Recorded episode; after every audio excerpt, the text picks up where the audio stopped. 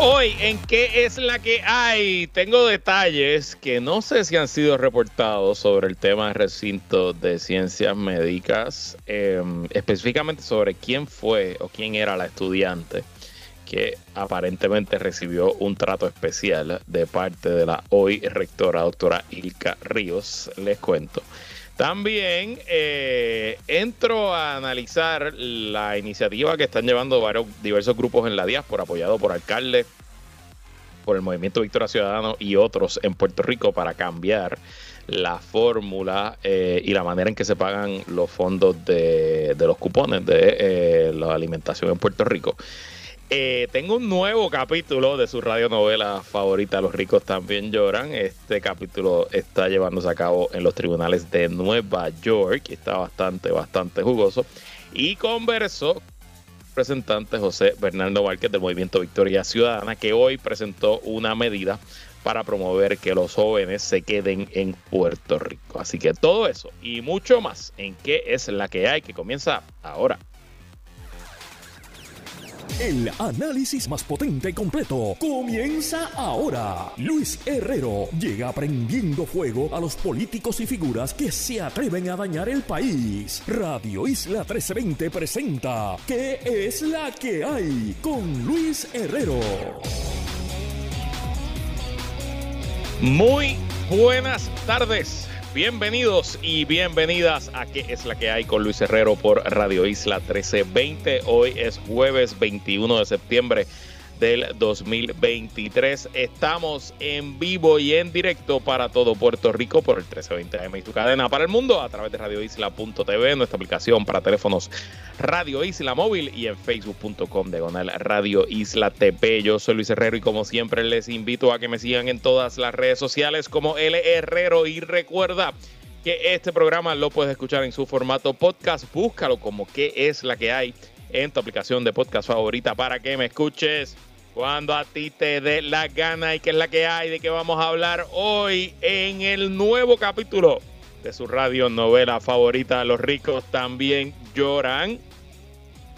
Esposa del billonario John Paulson lo acusa en cortes de Nueva York de fraude con propiedades en Puerto Rico. Ea rayo estudiante detrás de la controversia en el recinto de ciencias médicas y que supuestamente recibió un trato especial de la doctora Ilka Ríos, era menor de edad. Ay santo. Grupos y líderes puertorriqueños quieren cambiar radicalmente cómo se reciben los fondos del PAN en Puerto Rico. ¿Buena idea? No sé, honestamente. Y representante del Movimiento Victoria Ciudadana, José Bernardo Márquez, presenta medida para promover que jóvenes se queden y regresen a Puerto Rico. Converso con él sobre su nuevo proyecto de ley y aprovecho para preguntarle de asuntos políticos a un año y un mes de las próximas elecciones. Pero bueno, antes de ir a los temas, algunos asuntos de interés. Oye, ayer yo traje aquí la lista de Rolling Stone de los mejores 50 discos de rock latinoamericano y dije varios disparates. Y oye, que muchos disparates dije. Buena lección que me pase. Ayer dije que no había ningún disco de una banda puertorriqueña en la lista, pero sí hay un disco. Aparentemente lo brinqué cuando lo estaba leyendo. En, la navegación de la página de Rolling Stone era medio compleja. Así que le voy a echar la culpa al diseño de la página y, no a que brinque un disco.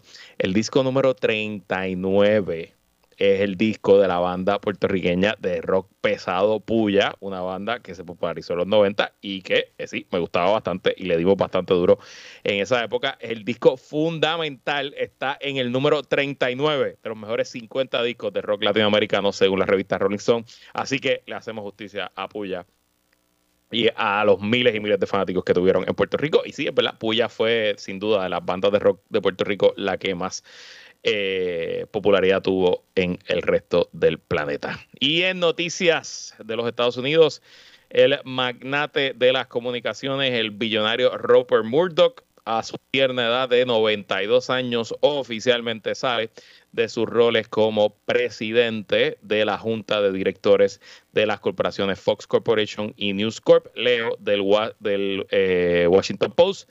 Rupert Murdoch está renunciando como presidente de Fox Corporation y News Corp, poniendo fin a una carrera de 70 años que lo vio pasar de ser un editor de un pequeño periódico australiano a convertirse en una fuerza impulsora en los medios de comunicación conservadores y la política global. En un comunicado a los empleados el jueves, Murdoch, de 92 años, anunció planes para convertirse en presidente emérito de ambas compañías. Su hijo Lachlan Murdoch, de 52 años, se convertirá en el único presidente de News Corp que supervisa el Wall Street Journal y otras propiedades de medios impresos y digitales y continuará como presidente y director ejecutivo de Fox Corp, que es la compañía que maneja el canal de televisión Fox News. Eh, si ustedes vieron la serie Succession de HBO que terminó este año, pues esencialmente esa serie estaba inspirada en la familia Murdoch y en el drama que había sobre la sucesión de los medios de esa familia eh, ficticia. Y ese drama, pues básicamente se estaba viviendo en la vida real en la familia Murdoch. Y ya sabemos que Lachlan Murdoch se convertirá en el jefe de ambos medios, tanto de Fox Corporation, que maneja el canal Fox News, y de News Corp, que tiene las propiedades de periódicos, el Wall Street Journal, el New York Post, periódicos en Australia, periódicos en Inglaterra eh, y obviamente el impacto que ha tenido Rupert Murdoch sobre los medios globales y la política global, eh, no hay que comentarlo mucho. Me parece que su estilo hoy es el estilo dominante, no solo de las noticias en Estados Unidos, sino en las noticias en el planeta. Y hay que decirlo, que mucho daño le ha hecho la familia Murdoch al planeta Tierra. Y en temas de la quiebra de IMA San Pablo. Otro artículo, la verdad que el periodista del Nuevo Día, José Orlando, eh, está haciendo los mejores artículos y tiene la mejor información sobre esta crisis que está trabajando, que está ocurriendo con uno de los sistemas hospitalarios más grandes. Pues una historia de hoy, eh, de la una de la tarde, del periodista José Orlando Delgado Rivera. Eh, pues habla que se agudiza la crisis de cash de IMA San Pablo, leo del nuevo día.com, mientras el grupo IMA San Pablo trabaja en la venta de todos sus hospitales como parte del proceso de bancarrota al que se acogió a mediados de agosto, agosto, la crisis de liquidez del conglomerado continúa agravándose, por lo que solicitó al Tribunal Federal de Quiebras utilizar más fondos del efectivo que mantiene como colateral para sus deudas de largo plazo con Island Healthcare. Todos estos esfuerzos se están agotando. Ojalá conduzcan a la venta de todo el hospital para que dichas operaciones se preserven en el largo plazo en beneficio de los constituyentes de Puerto Rico. Lee una moción sometida ante la consideración del juez Enrique Lamotín Clan. Sin embargo, los deudores siguen sin poder acceder a fondos adicionales y están sujetos a una crisis de liquidez que les impide mantener las operaciones y cumplir con los gastos administrativos recién acumulados, agrega el documento.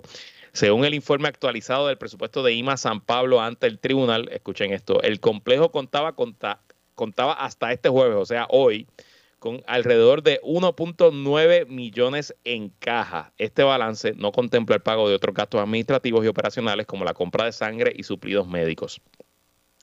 Si el conglomerado fuera a pagar tales obligaciones, quedaría con un déficit de caja en el orden de 6 millones de dólares. El mes pasado, IMA San Pablo advirtió al tribunal que enfrentaba una crisis de liquidez aguda que podría provocar el despido de 3.500 empleados y en ese momento la empresa subrayó la necesidad de un financiamiento de emergencia de unos 6 millones que fue denegado por el tribunal. Ellos querían pedirle prestado al tenedor de su deuda, que es la, el deudor principal, que es esta empresa Island Health, que esencialmente compró la deuda de IMA en algún momento y que ahora pues serían los primeros en cobrar en el proceso de quiebra, pero los otros acreedores, las otras eh, personas eh, a, quien le debe IMA, se opusieron a ese préstamo eh, interino de financiamiento interino de 6 millones de dólares. Se, opusieron el CRIM, AFAF, el síndico de Estados Unidos en Puerto Rico, la Junta de Control Fiscal, esencialmente todo el mundo. El gobierno federal después entró también a oponerse. Y me parece que está IMA entre la espada y la pared. Y quién sabe si el 30 de septiembre, a fin de este mes, no hay chavo para pagar nómina. Y lo que viene es un despido masivo de los empleados que quedan en los hospitales IMA San Pablo. Bueno, pues vamos con su radio novela favorita.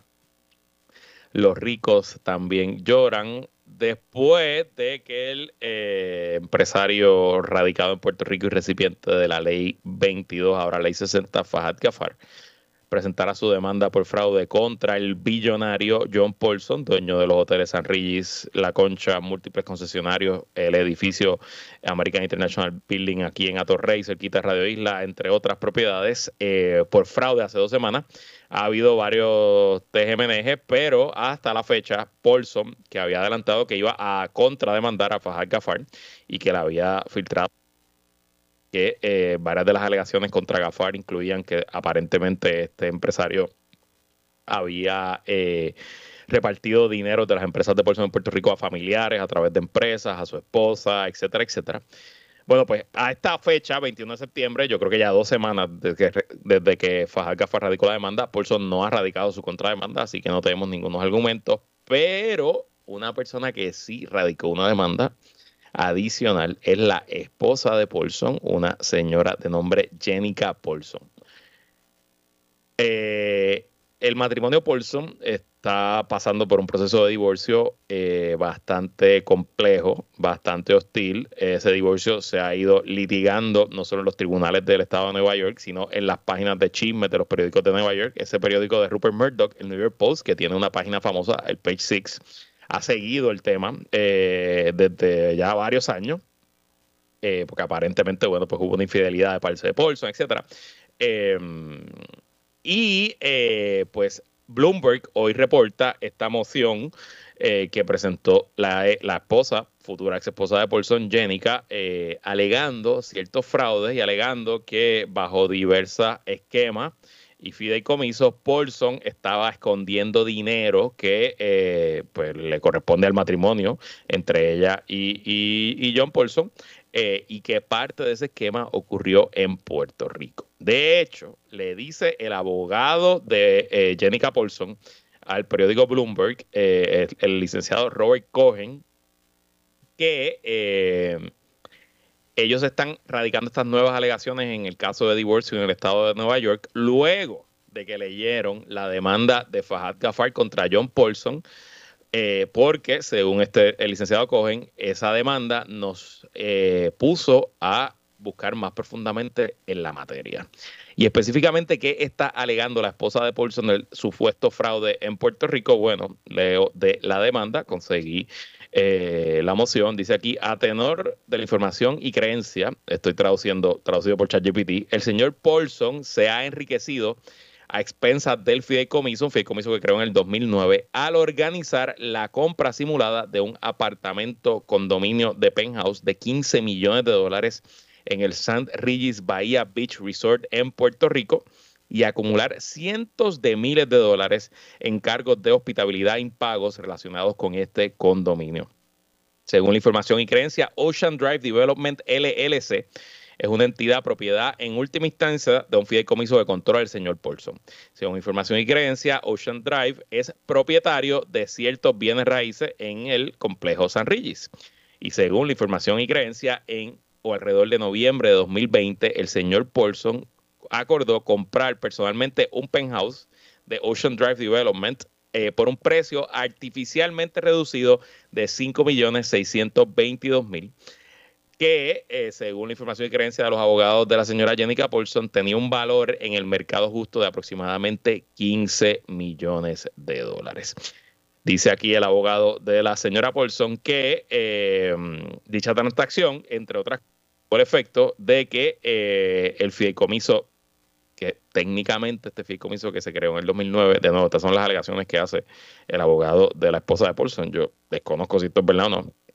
Pero ese fideicomiso se creó en el 2009 para manejar la propiedad de Puerto Rico. Pues técnicamente, eh, ¿verdad? Un fideicomiso es una entidad que el dueño no maneja los bienes dentro de él y que hay unos fiduciarios, eh, que unos trustees en inglés, que manejan el día a día, pero el dueño sigue siendo el que creó el fideicomiso, que en este caso sería pues el matrimonio, o por lo menos eso es lo que alega la señora Danica Paulson. Eh, pues aparentemente lo que ellos están alegando en esta, esta enmienda a su demanda de divorcio es que a través de ese fideicomiso se le están quitando unos bienes al matrimonio ilegalmente dividan los bienes entre ambos, la señora Paulson cobre menos dinero que el que le corresponda. Una vez más. Repito lo que dije el año, la semana pasada en el capítulo anterior de su radionovela favorita, Los ricos también lloran. Eh, aquí no hay nadie con las manos limpias. Aquí están de parte y parte, cuchillo en mano, sacándose los trapitos sucios.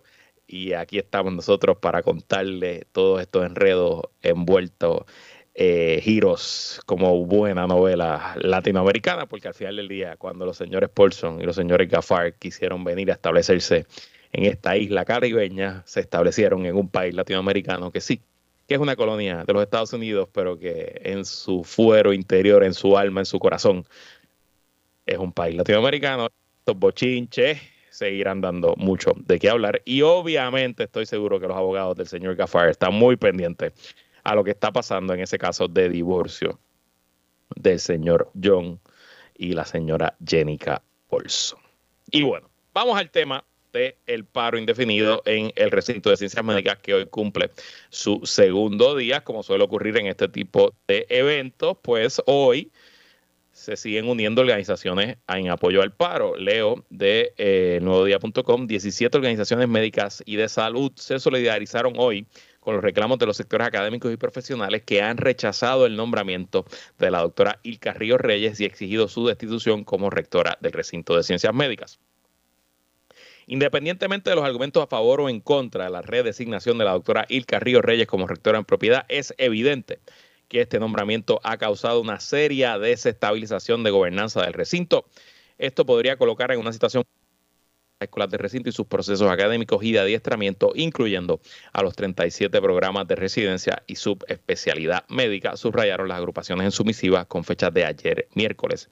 Entre las entidades que firman con su logo están el Colegio de Médicos Cirujanos, el Colegio de Emergenciólogos, la Sociedad Puertorriqueña de Oftalmología, la Sociedad de Enfermedades Infecciosas, la Sociedad Puertorriqueña de Endocrinología y Diabetología, la Academia Puertorriqueña de Neurología y la Asociación Puertorriqueña de Psiquiatras de Niños y Adolescentes. No son poca cosa, esencialmente son 17 organizaciones serias que agrupan a eh, pues, eh, personas muy importantes en la industria de la salud de Puerto Rico. Eh, la presión sigue aumentando, la administración central sigue aguantando. Habrá que ver por dónde parte la soga. Ahora bien, en nuestro podcast, eh, Puestos para el Problema, mi eh, socio del podcast y periodista Jonathan Lebron eh, publicó más detalles. Específicamente, nosotros tenemos una cosa que se llama un Patreon, que es una sección donde la gente paga para tener noticias exclusivas. Sí, es un negocio. El Patreon nos genera una buena cantidad de dinero. Agradecimos a todos los patroncitos y patroncitas que algunos, muchos escuchan este programa.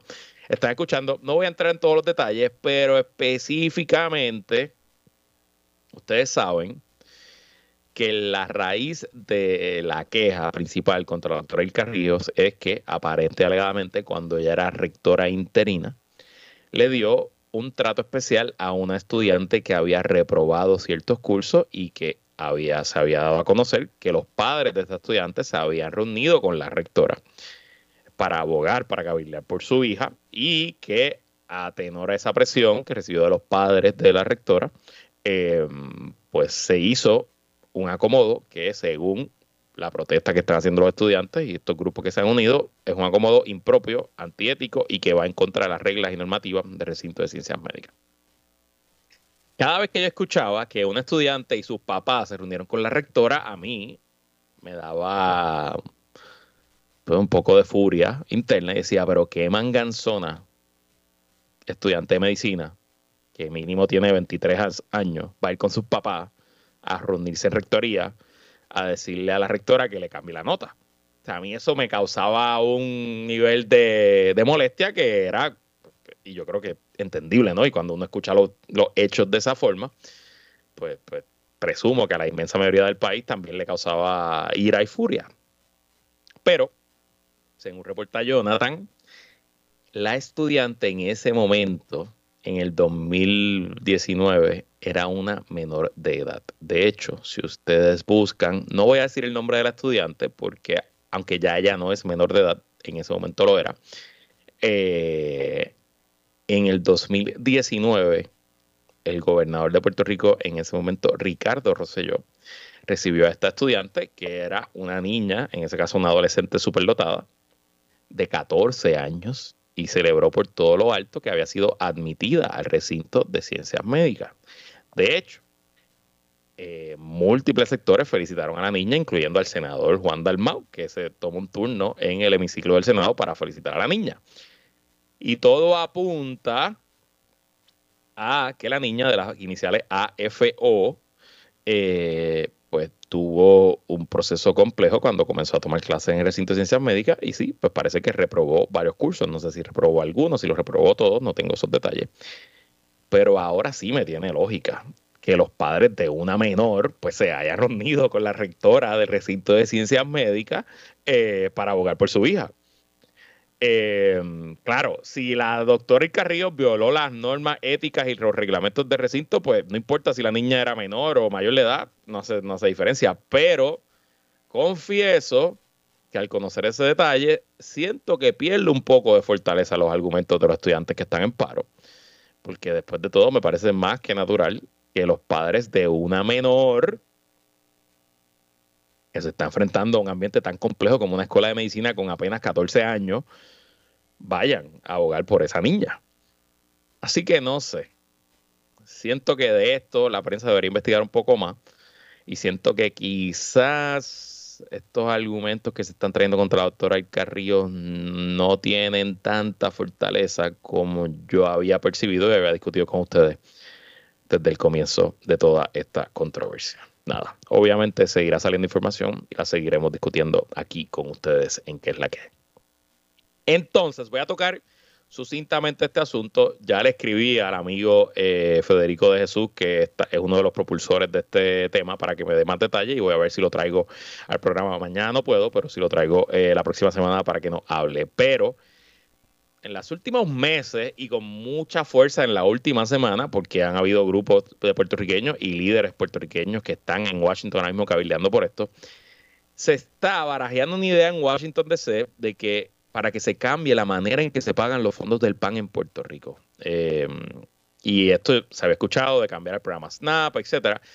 Pero la congresista eh, Delia Ramírez de Illinois había presentado en el verano una propuesta para que el 50% de los fondos que recibe Puerto Rico del programa de, alimentación nutricional del PAN se utilizaran para algo que ellos llaman la soberanía alimentaria. Esencialmente es para que ese dinero se utilice como las placas solares se van a usar, el dinero de las placas solares que tiene el Departamento de Energía, para que el Departamento de Energía lo dé directo a compañías en Puerto municipios y otros, para promover que en Puerto Rico crezcamos nuestra propia comida y no seamos tan vulnerables a emergencias como nos pasó en el huracán María y tratar de reducir ese 85% de la comida que se trae a Puerto Rico.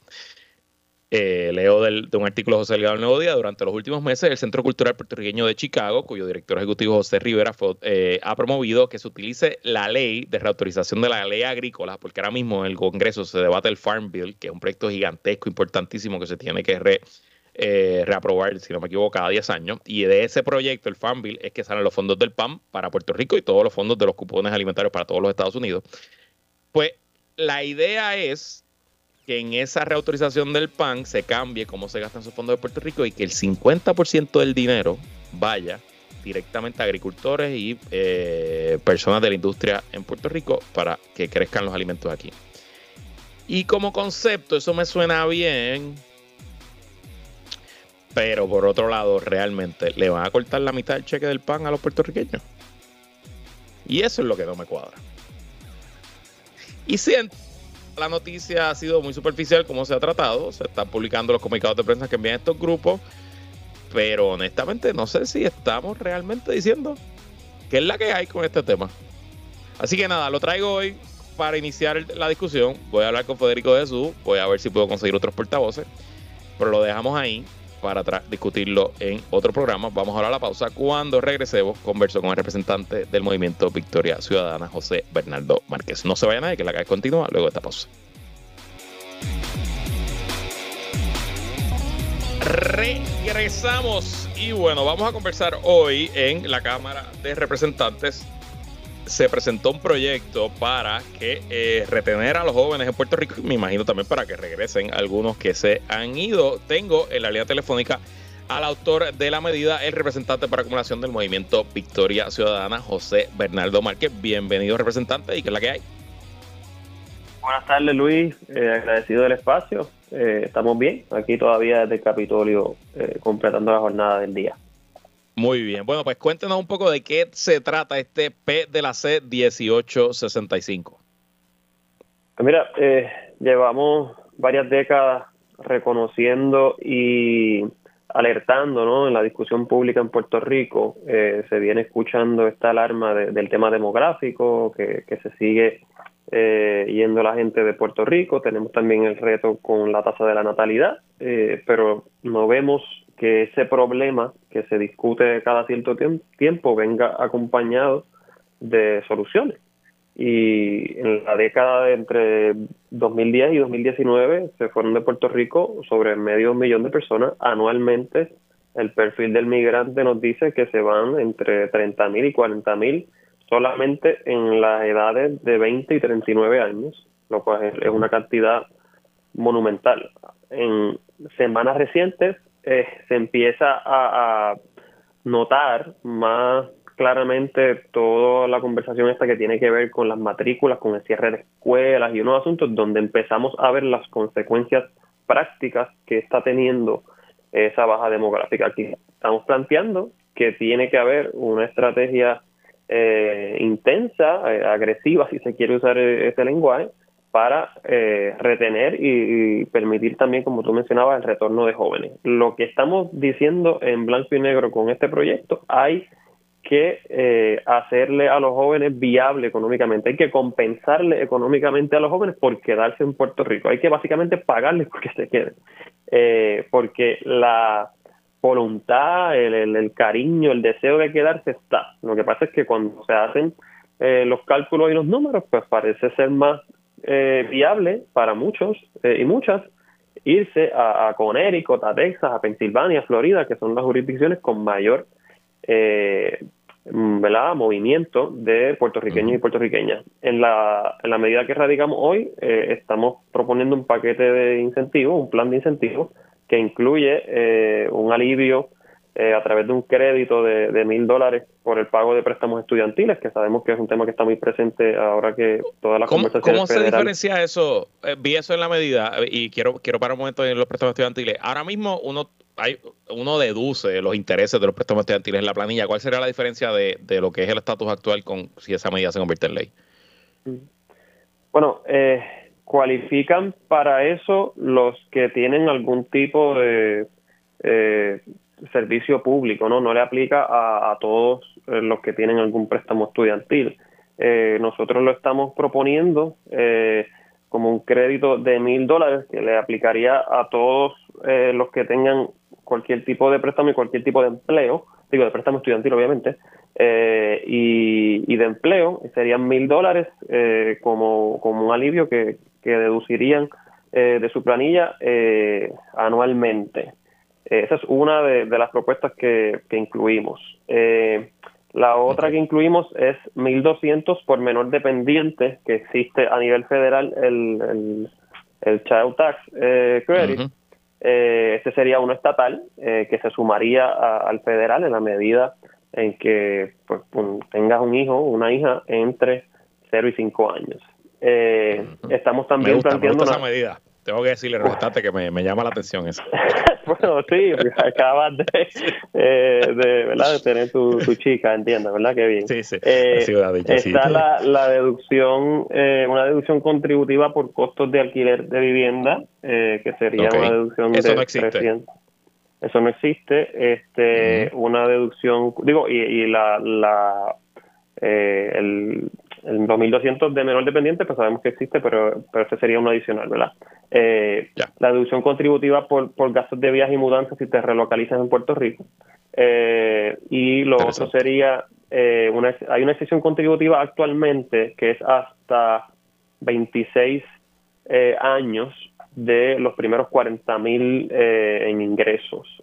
nosotros nos parece que esa edad es muy bajita porque a los 26 años es que, por ejemplo, yo estudié terminé de estudiar mi, mi Juris Doctor, o sea que todavía no había empezado a, trabajar full time y acaba muy temprano. Estamos ampliando esa ventana hasta los 35 años y elevándola a los primeros 50 eh, mil dólares y hay otras cosas, ¿verdad? Pero te puedo decir que las que son quizás más contundentes en términos de un alivio puntual, pues, pues son esas, eh, tratando de, de atraer a ese joven o esa joven que está haciendo sus números, está viendo sus oportunidades de empleo eh, como, como muchos lo han estado pensando, o incluso están afuera y, quieren regresar, como también conocemos a mucha gente que, que está mirando hacia Puerto Rico y extraña a, sus hermanos, a sus primos, a sus sobrinos, eh, y quieren volver, pero, pero le tiene que cuadrar los números en la calculadora. Eh, sería una inversión pública eh, a través de, de estas enmiendas a, a, la legislación contributiva, pero entendemos que el impacto que tendría económicamente lo vale, porque no actuar sobre esto es seguir viendo cómo esa gráfica demográfica baja eh, y no hacemos nada al respecto. Uno de los temas que, estamos planteando es que llevamos varios meses discutiendo la reforma contributiva, eh, pero esa reforma contributiva, mm, además de que no se ha aprobado, no tiene una mirada de cómo atraer a ese sector para que se quede o, para que no se vaya. Eh, y así que entendemos que estas propuestas, si bien las presentamos como una ley especial, eh, pues se, se inserta ¿no? en esa conversación de reforma contributiva más amplia eh, para apelarle ¿no? y atraer a, a una gama importante de, nuestra población que si no se queda aquí, pues va a tener un efecto dominó, eh, como ya lo está teniendo dramático en, en los próximos años, en las próximas décadas. Y le pregunto representante, primero eh, me parece me parece este tipo de medidas. Eh, en Puerto Rico se habla mucho de la, de la pérdida de población, pero a veces falta el contexto, que cuando uno mira los grupos eh, por edad, realmente en Puerto Rico de las edades de 30 para arriba, la población está más o menos estable. Donde la población se ha caído de 30 para abajo, sobre todo en 18 para abajo, en el censo del 2020, Puerto Rico tiene exactamente la mitad de población que tenía hace 20 años. Eh, y se habla de eso, pero no se hace mucho.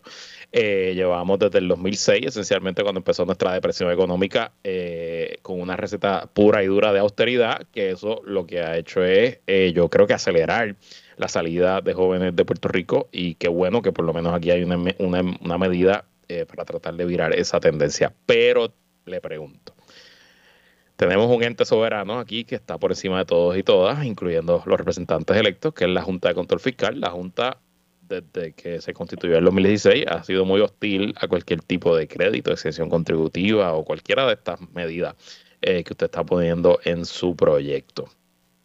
Si esto se llegara a convertir en ley, ¿usted tiene esperanza de que la Junta eh, le diera el visto bueno?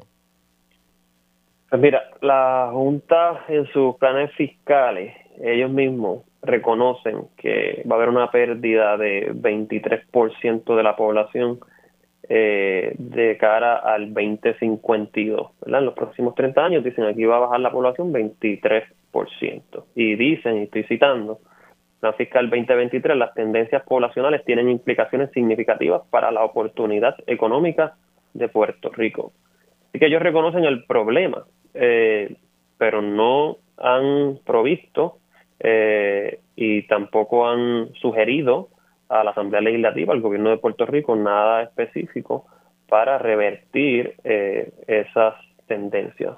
Eh, y pues yo estoy lanzando esta alternativa. Creo que, que el dinero eh, está y, nosotros estamos identificando fuentes para sustituir, digamos, en, en, el gasto fiscal las propuestas que estamos lanzando. entendemos que hay una cantidad de tasas preferenciales que le aplican al sector inmobiliario, ¿verdad? Al sector de, propiedades de alquiler o, de venta, que nos parece que están incentivando, pues, eh, un sector que ya está eh, acomodado y ubicado en Puerto Rico eh, y que, pues, ese gasto fiscal se debe sustituir para promover el, sector que, que, la, que la sociedad y la economía necesita incentivar. Además de eso, se ha proyectado que eh, estos sobrantes eh, anuales que se están generando por toda la entrada de los fondos de reconstrucción, que son como unos 800 millones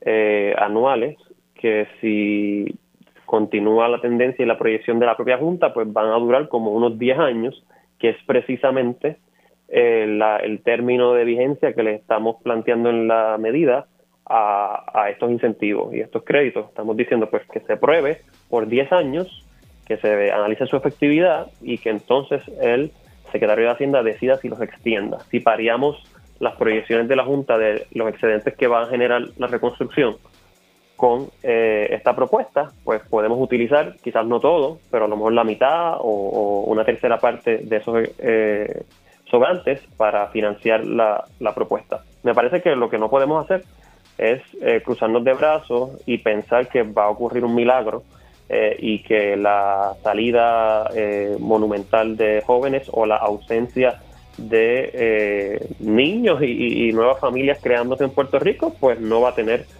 un efecto demoledor en, nuestra economía. Así que hace falta otras soluciones, esta es una de ellas para conversarla y para ojalá pues aprobarla. Bueno, pues veremos cómo esto se desarrolla y de hecho usted mm, debe ser, o si no es uno de los más jóvenes en la legislatura, así que pues obviamente tiene que estar legislando para la juventud. Al final del día es un cliché, pero es lo cierto, la juventud es el futuro. Eh, y hablando del futuro, vamos a ir a la pausa y cuando regresemos, representante, quiero que me hable del futuro de su movimiento político, su partido y cómo ve la cosa a un año y un mes de las elecciones del 2024. Así que no se vaya nadie, que seguimos conversando con el representante José Bernardo Márquez en qué es la que hay luego de la pausa. Regresamos y seguimos conversando con el representante José Bernardo Márquez. Estamos más o menos a un año, un mes y unos días más de las elecciones del 2024. El representante fue parte de una elección histórica en el 2020 que vio eh, la legislatura más pluralista en la historia de la democracia puertorriqueña, por lo menos en los tiempos modernos, eh, con cinco partidos representados. Eh, a un año y un mes del 2024, ¿cómo ves las cosas tanto en tu partido representante como en general la situación política en el país? Bueno, yo creo que, que está interesante el panorama. creo que no eh, acercamos a un ciclo electoral novedoso eh, con, cinco fuerzas eh, políticas, con las conversaciones y toda la, ¿verdad? la, línea de, las potenciales alianzas y, colaboraciones. Así que es un escenario que tiene a todo el mundo a la expectativa de, de cómo se va a tanto a comportar el electorado como a conjugar eh, un sistema de, gobierno eh, más plural aún me parece del que tenemos eh, actualmente. Y, creo que pues todas las circunstancias lo, que hemos visto en este en este cuatrienio también muchísimas problemáticas ausencia de, soluciones a los, a los problemas más apremiantes pues todavía colocan a un sector significativo de la población a la expectativa de, que surjan otras alternativas al liderato existente eh, y pues seguimos eh, trabajando, organizándonos eh, y dialogando para poder proponer esa alternativa de cara al, próximo año electoral. Hemos visto en las redes de, Victoria que ahí están ofreciendo seminarios, cursos para motivar a que la, gente corra, aspire a algún puesto político. ¿Cómo van esos seminarios y cómo, cómo mide el interés? ¿Para haber candidato de Victoria Ciudadana en todos los puestos? Eh, bueno, nosotros estamos en, ese proceso de reclutamiento de manera activa eh, en todos los distritos. Eh, continúan las conversaciones con, el Partido Independentista de una colaboración de cara al, al 2024. Sabemos el resultado que tuvo el, pleito en el tribunal, lo cual complica la conversación de cuál sería el, mecanismo. Ya no podría ser una, una coaligación formal tendría que ser un, mecanismo más de endosos eh, anclados en, la libertad de expresión, ¿verdad? Una especie de endoso mutuo a unas candidaturas puntuales eh, y, pues una, negociación compleja eh, de, las candidaturas, de los, temas programáticos y entonces cuál sería pues la, potencial distribución de los distritos legislativos en combinación también con eh, lo que nosotros hemos estado reclamando y proponiendo de que, de que se incluyan en esa conversación también eh, figuras independientes, ¿no? personas que, que no necesariamente están ni en Victoria Ciudadana ni en el PIB, pero han estado en otros esfuerzos políticos previos o, o por ejemplo, algunos que han salido de, partidos políticos durante este cuatrenio. Eh, así que no es una conversación fácil, eh, pero todo eso pues eh, está ocurriendo a la vez. Nosotros seguimos organizando a, nuestro movimiento político y reclutando a, personas que, que interesan aspirar, interesan lanzarse el ruedo y hacerse disponibles, a la misma vez que, en los comités de diálogo se mantienen activos, tratando de llegar a un entendido eh, antes de que concluya el, eh, ¿verdad? Los, periodos establecidos por ley para las radicaciones de candidatura. Y esta semana hemos visto eh, al alcalde de San Sebastián, Javier Jiménez, coqueteando públicamente con desafiliarse del Partido Nuevo Progresista. Ya él dijo que no va a apoyar ni a Pedro Pelicini ni a Jennifer González.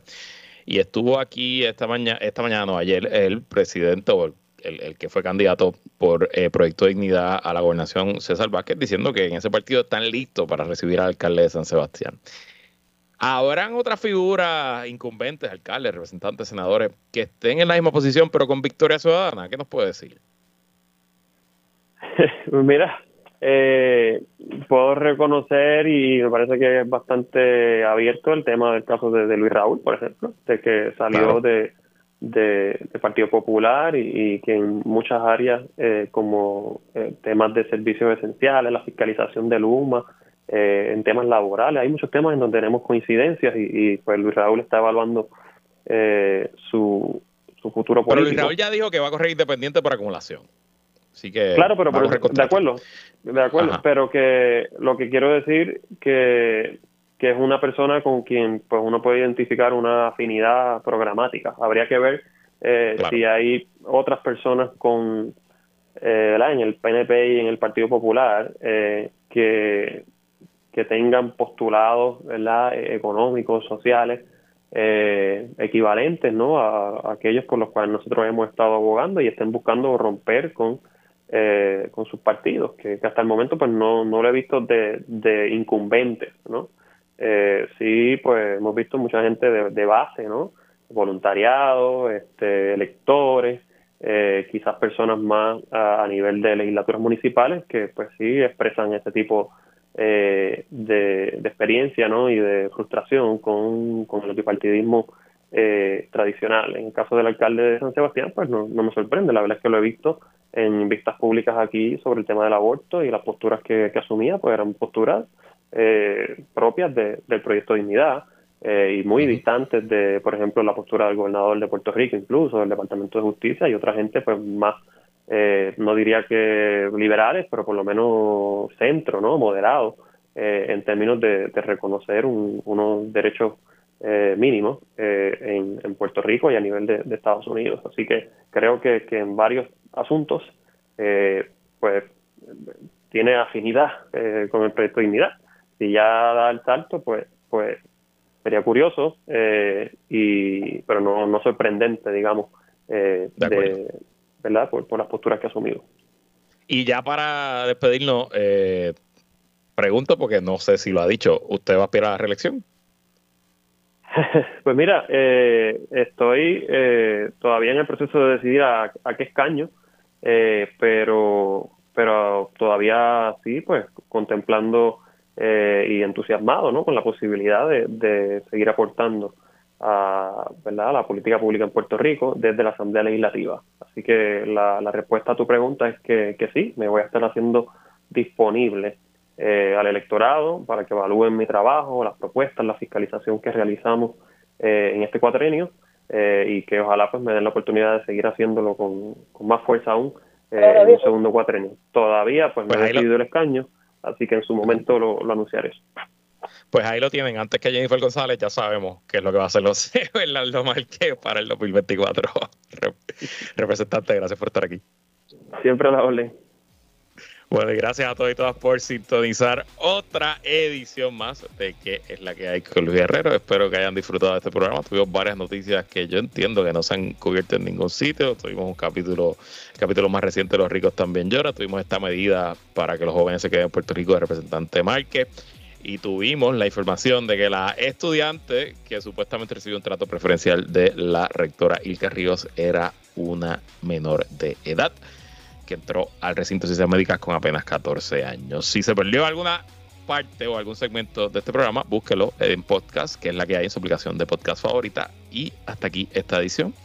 Como siempre, agradecido de su sintonía y patrocinio. Quédese con nosotros. La mejor programación y análisis de la radio puertorriqueña continúa en Radio Isla 1320. Lo próximo, el informe del tiempo con su Hailey López Belén. Hasta mañana.